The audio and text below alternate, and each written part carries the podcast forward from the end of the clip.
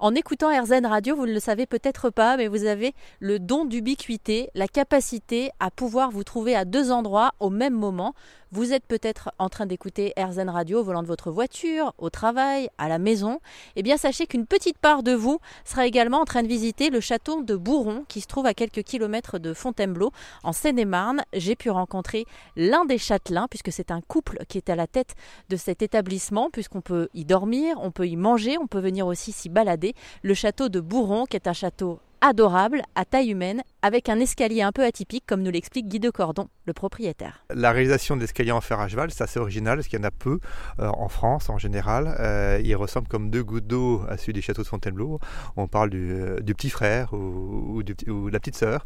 il est plus, en, termes de proportion, il est plus petit, mais voilà, on retrouve les mêmes techniques, c'est-à-dire que la partie haute du le palier supérieur de l'escalier, c'est comme une clé de voûte, tout est en tension et euh, il y a très peu d'ancrage, c'est assez étonnant. Toutes les marches sont en, suspension, euh, presque dans le vide, avec euh, voilà, et après avec le, socle de départ. On l'a restauré entièrement il y, a, deux ans maintenant. on a mis neuf mois à le restaurer tout entier, parce que la, pente des marches était inversée, n'était plus bonne, et du coup l'eau rentrait, ruinait l'édifice. Du coup, il fallait le restaurer impérativement si vous voulez pas qu'il s'écroule à terme.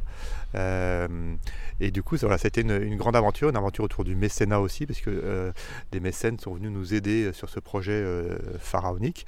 Euh, restaurer un, escalier comme ça avec des compagnons pendant neuf mois, euh, c'est quelque chose de, très audacieux.